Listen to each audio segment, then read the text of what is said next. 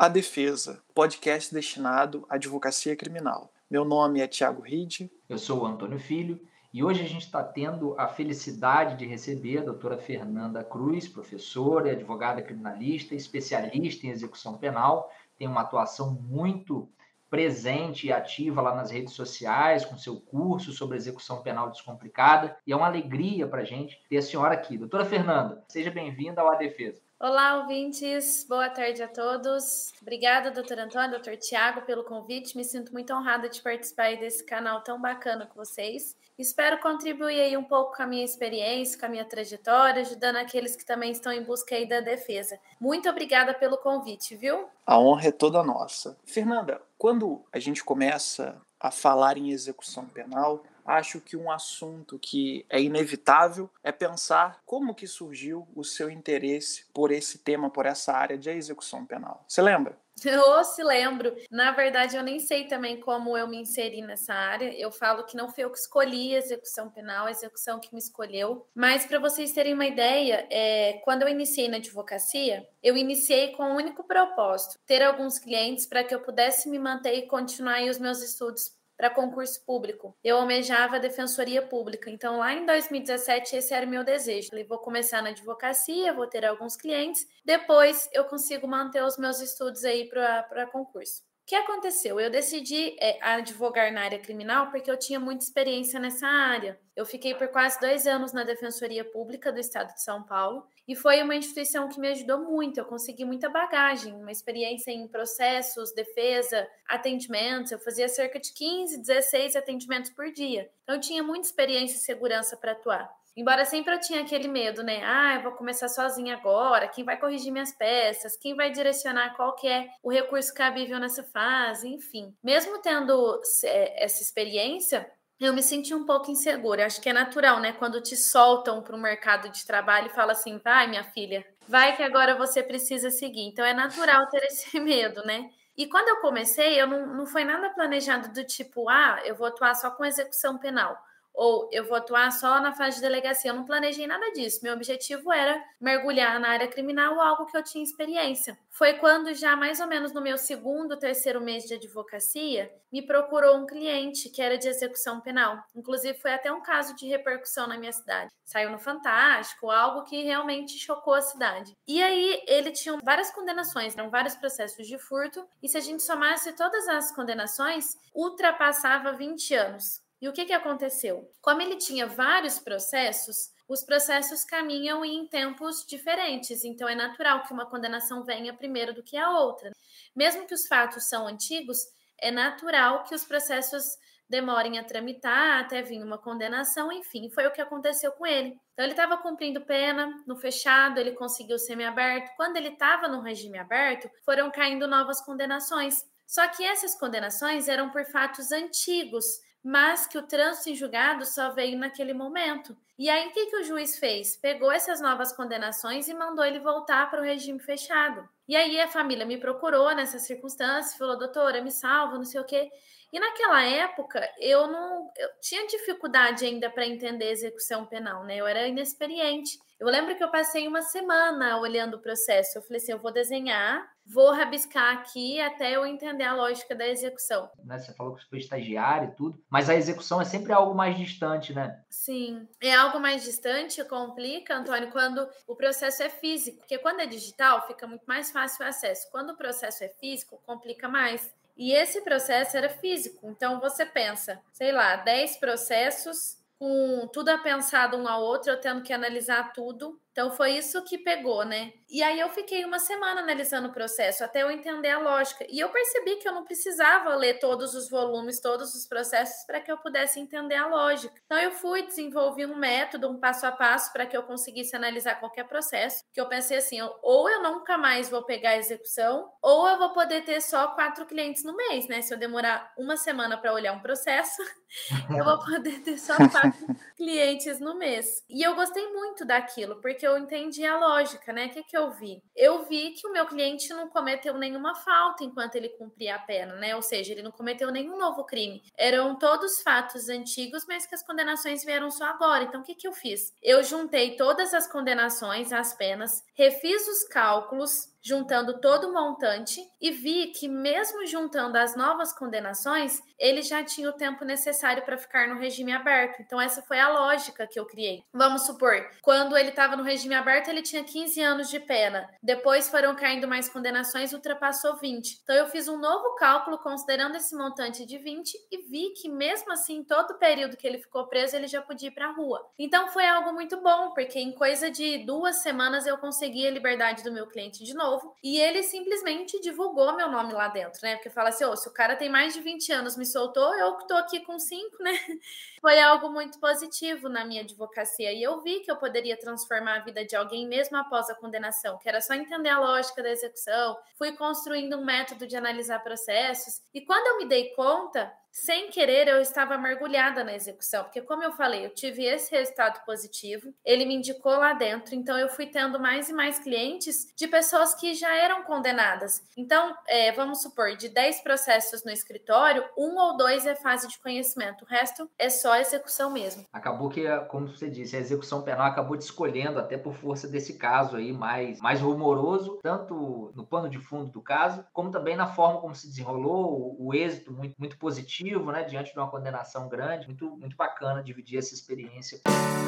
Agora, Fernando, já que a execução penal te escolheu, acho que é uma aflição de muitos que começam a ter esse primeiro contato com a execução penal. Às vezes, né, a matéria de execução penal, é, não sei como é aí no seu estado, mas aqui no Rio, por vezes, ela acaba não, não sendo tão tratada assim nos bancos de faculdade, não, não, costuma dar tempo, não há uma disciplina específica para execução penal, né? Ela acaba sendo estudada dentro de penal, e aí, enfim, fica muito rápido, em especial para bater sobre as peculiaridades práticas da execução. Então, é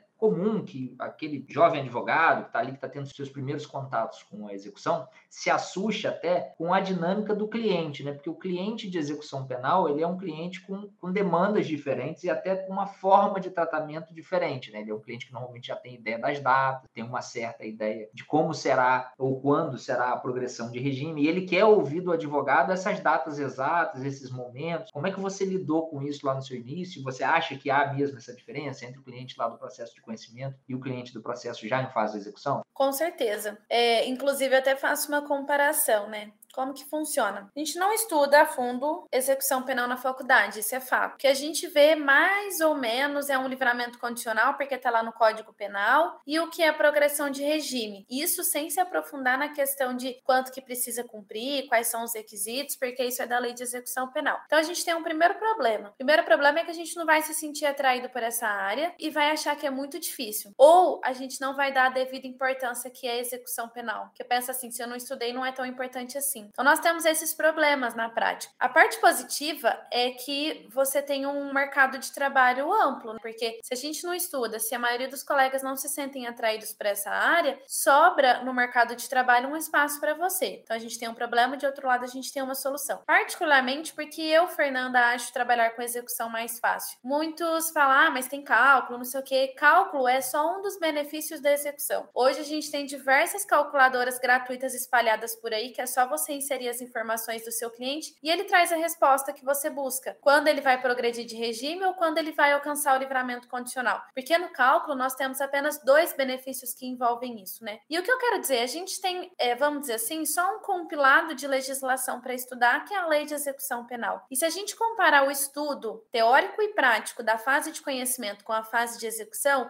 eu, particularmente, encaro que a fase de execução é muito mais simples, porque na execução, ou é ou não é. Ou teu cliente tem direito ou ele não tem. Ou ele preencheu os requisitos dos benefícios ou ele não preencheu. Já na fase de conhecimento, é muito incerto. O seu cliente está respondendo por um processo de roubo. Você tem que estudar as provas, você tem que entender contradições, nulidades, você tem que encontrar teses que vão beneficiar o seu cliente, absolver, reduzir a pena. E você fica refém de uma decisão judicial que pode condenar ou absolver o seu cliente. Então, às vezes, você pode ser o melhor advogado do país, Se o juiz não entender dessa forma, não concordar com essas teses, ele vai condenar o seu cliente. Então você não consegue passar muita segurança aqui. Já na fase de execução, você consegue passar isso. Ó, oh, olhei seu cálculo, progressão é em tal data. Ó, oh, tá errado o teu cálculo. É muito mais objetivo, que não depende tanto de você, não depende tanto, às vezes, do juiz concordar com alguma coisa que você vai dizer. Ou é ou não é. Claro que a gente tem juízes aí loucos que, mesmo tendo preenchido os requisitos, não concorda com o seu posicionamento, mas isso é muito mais isolado. Você consegue recorrer, buscar e provar que seu cliente preencheu os requisitos. Acho que o único momento que tem na fase de execução que depende do posicionamento do juiz e que é incerto é a questão de faltas disciplinares. Quando o seu cliente comete uma falta, que aí você tem que realizar a defesa, procurar provas e tudo mais. Mas fora isso, eu acho a execução muito mais objetiva, ou é ou não é. E que você perguntou sobre como lidar com o cliente nessa questão. Eu acho que tanto na fase de conhecimento como na execução, o que o cliente busca é a sua liberdade. Então gera mesmo essa insegurança. Será que eu vou sair? Será que eu não vou sair? Mas com a prática você consegue lidar com muito mais segurança. Por quê? Se o seu cliente deu como progressão 22 de outubro, o que, que você precisa explicar para ele? Ó, segundo o cálculo é 22 de outubro. Porém, eu tenho que me manifestar pela sua progressão de regime, o Ministério Público vai se manifestar, o juiz. Então, muito provavelmente você nunca vai sair 22 de outubro. Só que se a decisão demorar, o que interessa é que é uma decisão declaratória, ou seja, o juiz só vai conceder a sua progressão de regime. O nosso marco inicial para a gente ver a próxima progressão ou o próximo benefício continua sendo 22 de outubro. Vamos supor então, se do fechado para o semiaberto ele alcançaria em 22 de outubro. Significa que é como se desde o dia 22 de outubro, para fins de cálculos, ele já estivesse no regime semiaberto. Então, particularmente, eu acho a execução penal mais tranquilo de trabalhar por essas questões entendeu?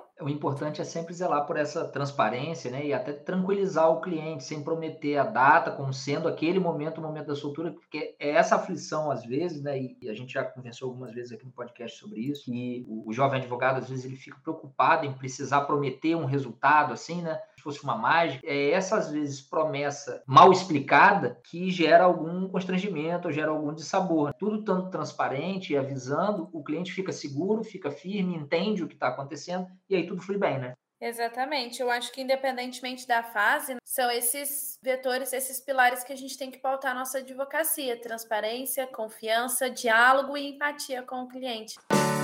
Aproveitando aí o paralelo que nós estamos fazendo entre processo de conhecimento e a fase de execução, acho que é um, uma dúvida que paira na cabeça de muitos dos nossos ouvintes a questão dos honorários. Eu não sei como é que é aí em São Paulo, Fernanda, mas aqui no Rio de Janeiro, até a tabela da OAB, que utilizamos pelo menos como referência mínima, ela é tímida até mesmo para falar dos pedidos e eventuais benefícios da execução. E isso acaba gerando, naturalmente, uma certa insegurança de que maneira cobrar, que referência utilizar, como fazer, como que você costuma proceder em relação a essa questão de precificação de honorários? Eu acho que esse é um dos assuntos mais desafiadores, né, para aqueles que estão começando, para aqueles que já estão um tempo, você conseguir ajustar a precificação. Sem dúvidas, quando eu comecei, eu cometi vários erros, né, que eu não tinha noção da complexidade de cada pedido, quanto tempo eu ia gastar, quanto de atenção aquele cliente me demandaria. Então, só o tempo proporciona que você ajuste isso. Já aconteceu de eu cobrar barato, entre aspas, e falar para o cliente assim: ó, eu vou cuidar de toda a sua execução. Aí, quando eu vou me dar conta, o processo dele, a condenação é 10 anos. e eu falava: meu Deus, o que, que eu arrumei aqui, né? Mas é, a dica que eu tenho para dar para aqueles que estão começando nesse sentido é você ir fazendo uma anotação. Por exemplo, cliente me procurou hoje para fazer uma progressão de regime. Bom, para a progressão de regime, eu tenho que ir atrás desse, desse documento eu tenho que protocolar com tantos dias de antecedência, eu tenho que fazer isso, isso, isso, e eu vou anotando, para eu conseguir mensurar a carga horária que eu vou desempenhar para aquele tipo de pedido e o quanto complexo ele é, quantos recursos eu preciso fazer, é fácil do juiz conceder a progressão, não é? Eu vou precisar recorrer. Você vai anotando tudo isso para você conseguir mensurar e replicar para os próximos casos e não ter erro. Em relação ao valor, que eu acho que é a dúvida da maioria, eu acho que você tem que seguir sempre a tabela tabela da UAB do seu estado. Por quê? A tabela é uma referência baseado na quantidade de advogados que realizaram aquela mesma ação e conseguiram mensurar, ter um parâmetro de quanto cobrar. Então, eu acho que a tabela da OAB, sem dúvidas, é uma referência para que a gente possa utilizar. Outra questão relacionada à execução é que a gente tem a possibilidade, assim, de cobrar por pedidos específicos, por exemplo, eu vou cobrar pela remissão, depois eu vou cobrar pela progressão, e como um norte, por exemplo, no estado de São Paulo, mais ou menos, é que eu não vou lembrar o valor quebrado, mas mais ou menos cada pedido na execução é um valor de R$ 6.200. Se for uma defesa em falta, 9 mil e alguns quebrados também. E a gente tem a possibilidade, além de cobrar por pedidos específicos, né, você fechar um contrato que eu chamo de mensalista. Então você fecha um contrato de um ano, prestar todo o acompanhamento da execução para aquele condenado. Qual que é a vantagem? Você se coloca à disposição para tudo que ele precisar ao longo do mês, de cometer uma falta, algum pedido específico, tratamento médico, direito de visita, atender ele de uma duas vezes por mês. Então você se mostra ativamente comprometido com aquele acompanhamento na execução. O cliente te paga um valor por mês e você fecha o contrato anual. É, aqui eu recomendo cobrar, por exemplo, entre 500 reais a 1.500 para esse acompanhamento. Depende muito da quantidade da pena, da condição financeira do cliente. A vantagem disso é que você tem a possibilidade de ter vários clientes que vão te trazer uma renda um pouco mais estável na advocacia. Eu acho que é mais ou menos por aí, mas sem dúvidas para mim e para aqueles que estão começando, a precificação é um dos pontos mais desafiadores. A baliza é difícil no sistema penal como um todo, né, para dosar honorários e aqui ainda no sistema de execução penal talvez ainda fique mais complicado por causa disso, né, por causa da peculiaridade e porque você também lida com um cliente que bem ou mal já passou pela fase de conhecimento, eventualmente já investiu em honorários lá nessa outra fase, já chega aqui às vezes com menos disposição financeira ou até meio conformado com a sua situação de condenado. Agora, Fernanda, achei muito interessante essa ideia de criar um caminho para uma advocacia quase que de partido, assim, no sentido de uma advocacia mensal, com uma estabilidade, como você disse, no recebimento de honorários, porque isso também dá mais tranquilidade, viabiliza ao colega que crie uma estrutura melhor para poder realizar a advocacia na execução penal. Agora, seguramente fazendo essas incursões pelo sistema penal, tendo contato com as pessoas que estão cumprindo pena, certamente e lamentavelmente pelo fato de vivenciarmos um sistema penal que vive em estado de coisas inconstitucional, como já disse o STF, você já se deparou com provavelmente muitos absurdos e talvez isso seja até a sua rotina. Mas para dividir com os nossos ouvintes, quais assim absurdos que te marcaram mais, situações mais estapafúrdias com as quais você se deparou nessa lida com a execução penal? Olha, eu poderia, a gente poderia gravar um podcast só contando essas questões, porque infelizmente eu já me deparei com diversas situações situações que eu podia até desacreditar da justiça. Mas, de um contexto geral, é erros em cálculos, que o juiz não quer nem saber o que está falando, ele é Ctrl-C, Ctrl-V, ele nem lê, ele nem dá importância para sua fala. Já peguei circunstâncias, por exemplo, de pedir uma prisão domiciliar por trabalho para o meu cliente e o juiz fundamentar que a penitenciária tinha condições de dar tratamento adequado médico para o meu cliente. Eu falei, mas não é isso que eu estou falando. Aí, mesmo pedindo a reconsideração o juiz continuou insistindo, ou seja, precisou de eu chegar no tribunal em São Paulo e falar: olha o que, que o juiz aqui está fazendo com o caso. Mas, enfim, acho que essas circunstâncias de nem ler, de não dialogar, eu acho que é comum de toda a área. Não posso generalizar como se fosse um problema da execução. Mas circunstâncias tristes que me marcaram muito foi a questão de uma cliente minha, que ela estava presa, condenada por um delito de tráfico, e ela possuía uma hernia umbilical. Então, ela era obesa e ela tinha uma hernia no seu umbigo, aqui próximo à barriga, muito grande, que era quase quatro vezes maior do que sua própria barriga, uma hernia bem grande. Então, ela tinha dificuldade de se locomover, ela precisava de uma dieta bem restrita, ela, ela não conseguia utilizar do banheiro fazer suas necessidades especiais, porque ela tinha a sensação de que a hernia iria explodir a qualquer momento e tinha de fato esse risco. E aí eu tentei a sua prisão domiciliar, ela estava no regime fechado e o juiz não concordou. Aí eu fui até a penitenciária por diversas vezes tentar conversar com ela, conversar com alguém. Eu cheguei a pedir para tirar foto foto. Falei, se eu vou tirar foto, porque quem sabe o juiz vendo, né, a extensão do seu problema, da sua doença, ele não, não toma alguma providência, muda o seu posicionamento e concede a prisão domiciliar para ela. Não autorizaram eu tirar foto. Eu pedi para o próprio juízo deixar eu tirar as fotos para que ele pudesse ver. Juntei laudos, exames, enfim. Eu não consegui a prisão domiciliar dela nessas circunstâncias. Então foi uma,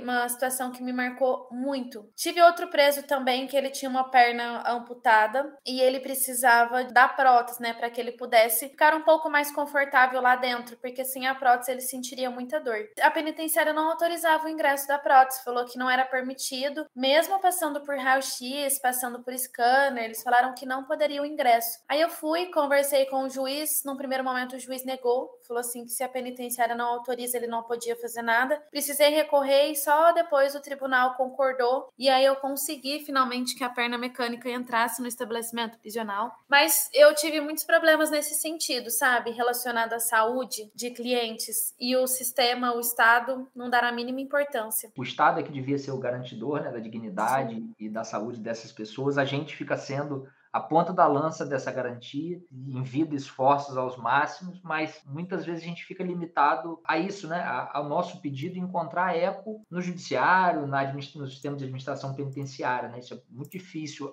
essa posição que não raras vezes o advogado ocupa, né? Exatamente. Você fica de mãos atadas aí, sofrendo, tentando estar ladeado com, a, ladeado com a defesa e infelizmente nem sempre isso é possível. A execução penal, acho que ainda tem uma, acredito que em São Paulo também vocês padeçam disso, isso. Há um, não vou nem chamar de costumes, mas assim, há uma lógica toda hostil na execução penal, né? Coisas às vezes que são proibidas, você fez essa referência aí à prótese, sem que haja nenhum fundamento minimamente razoável para que isso aconteça. Quer dizer, como você falou, está submetido a raio-x, está submetido a tudo, mas é só porque não pode, porque não pode, né? Quer dizer, porque há, um, há uma política da hostilidade, independentemente de qual é a, a carência ou de se há um, uma razão maior para aquilo acontecer ou não. Às vezes aqui a gente lida até com a alteração de procedimento, por exemplo, de ingresso na unidade, né? Uma hora tem que deixar a chave, na outra hora não tem que deixar a chave. Exato. Uma hora o sapato apita, na outra hora o sapato não apita. Enfim, uhum. o dia a dia ali da, do, do, sistema penitenciário é um dia a dia estranho, até pela é, rotatividade também dos próprios agentes da, da administração penitenciária. Exatamente, parece que eles fazem questão de ir contra qualquer direito, qualquer coisa que a gente vá postular porque é isso que interessa, né? Não, não vou ajudar, não vou colaborar. Parece que é mesmo aquela política punitivista assim. Não, ah, você não cometeu um crime? Você tá querendo escolher o lugar de cumprir a pena? Você tá querendo regalia? Infelizmente, é esse posicionamento ainda endurecido dos nossos agentes.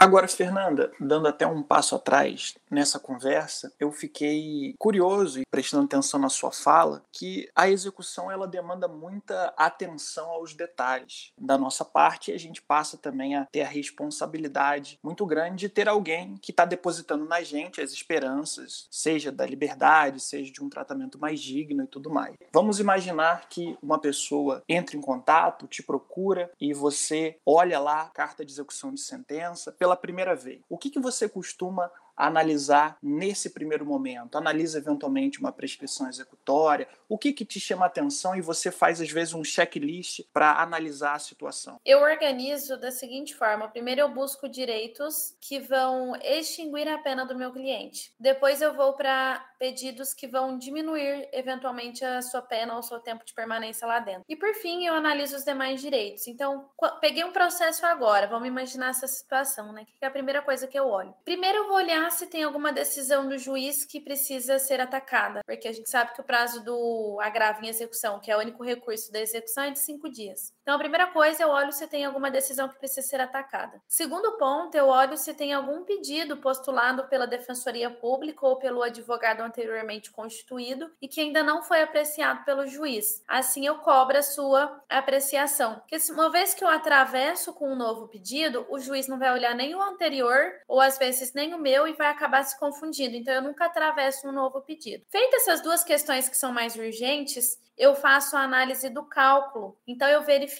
se a pena que está lá está correta, olho a sentença, olho o acórdão, verifico se a pena está correta, verifico se o crime está correto, a fração, a data utilizada pelos cálculos, o tempo de prisão. Eu faço todas essas conferências e refaço o seu cálculo. E aí, como eu falei, eu começo pela análise de pedidos que vão extinguir a pena do meu cliente. Por exemplo, eu vejo se ele tem direito ao induto. O induto é um perdão total da sua pena, é um direito estipulado pelo decreto presidencial. Eu verifico se tem alguma prescrição no caso. Então eu busco primeiro esses pedidos que vão extinguir a pena dele. Tá, não tem nenhum direito nesse sentido que pode extinguir a pena. Eu vou buscar reduzir. Eu olho a sentença, olho o acórdão e vejo a dosimetria da pena feita pelo juiz, feita pelo tribunal. Assim eu vejo se tem algum erro. Se tem um erro, eu tento corrigir a dosimetria por habeas corpus ou então pela revisão criminal. Beleza. Eu olho também a comutação. A comutação é um direito estipulado pelo presidente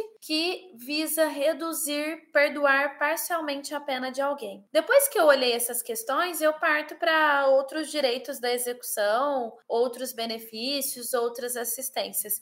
Então, dando um fechamento aqui do passo a passo, o que é a primeira coisa que eu faço? Eu olho se tem alguma decisão que precisa ser atacada. Eu olho se tem alguma, algum pedido pendente de apreciação judicial. Eu olho depois se tem algum direito que pode extinguir a pena do meu cliente. Eu olho se tem algum pedido que pode ser feito para reduzir a sua pena ou modificar o seu regime. E por fim, como quinto passo, eu olho os demais direitos e assistências que podem ser postulados para ele. O ouvinte ganhando uma aula, o Tiago, gratuita aqui no Spotify. Fernanda, ainda nessa lida aí da, do, da prática e tudo mais, você tocou mais cedo num ponto que eu acho muito importante, que a gente se preocupa muito aqui, porque a nossa atuação, né, a atuação da advocacia, é a atuação de peticionar para ser lido. E ser lido tem sido cada vez mais difícil. E se a gente não pode se conformar com isso, por outro lado, a gente também não pode ignorar que isso existe, que isso é um, um problema atual do sistema de justiça, com o qual a gente precisa lidar e precisa criar estratégias com o objetivo de tornar mais fácil a nossa comunicação, afinal de contas, a gente precisa transmitir a nossa mensagem. A gente brinca, né, e a gente já conversou aqui outras vezes sobre isso, que a gente não pode é, escrever por uma satisfação pessoal, fazer uma petição que eu acho muito bonita, ou até escrever muitas vezes, e é um, um erro comum, escrever para agradar o cliente, quando na verdade o, você agradará o cliente fazendo a petição com a melhor técnica do ponto de vista estratégico para alcançar aquilo que você pretende, né? Tem, às vezes a pessoa fica, não, vou fazer uma petição maior, mais longa, com bastante coisa para o cliente ficar impressionado, né, com aquela petição gigante, cheia de citações, e que a gente sabe que do ponto de vista prático, ela tem muito menos chance de persuadir o poder judiciário do que às vezes uma petição objetivo. E sabemos que na execução penal, talvez essa máxima da objetividade seja ainda mais importante. Quais que você crê que são assim os piores defeitos ou os piores erros, vamos dizer assim, de uma petição no sistema de execução penal? O que não fazer definitivamente na petição de execução penal? Olha, eu acho que é você não ser objetivo. Eu, particularmente, quem olha as minhas petições, às vezes é uma, duas folhas, que eu acho que de nada adianta você escrever muito e não sei o quê, e ficar sendo prolixo. É, a execução, principalmente na questão dos cálculos, é muito objetivo. Então, como eu faço nas minhas petições? Eu monto tabelinhas que vão construir um raciocínio, um passo a passo do cálculo, da lógica, e só. Eu não fico falando três horas, três páginas sobre determinado assunto. Eu acho que na execução demanda você ser muito objetivo. Você falar assim, ou é ou não é, foi assim, foi assado, e você explicar quais circunstâncias. E eu acho que muito mais importante também do que você ser objetivo e sucinto é você juntar documentos. Hoje mesmo eu fui protocolar um pedido, só a título de exemplo aqui para vocês, que tratava de uma circunstância de um cliente meu que foi preso por um tráfico privilegiado, um ano e oito meses.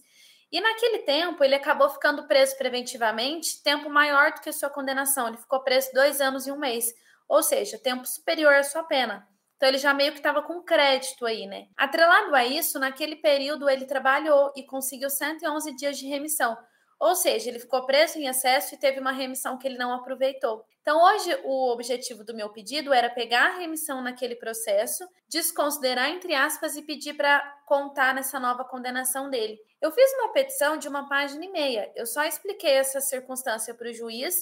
E o que, que eu priorizei? Juntar os documentos que demonstrassem isso. Quanto que ele ficou preso, a decisão concedendo a remissão, a grade de trabalho. E para cada documento eu fiz uma capa. Eu gosto de fazer isso, né? Eu fiz uma capa no Word explicando para o juiz, ó, esse documento aqui é relativo ao seu cálculo do primeiro processo. Aí eu anexo junto cálculo, enfim. Eu meio que vou desenhando para facilitar que o juiz entenda o meu raciocínio e que ele encontre também os documentos pertinentes.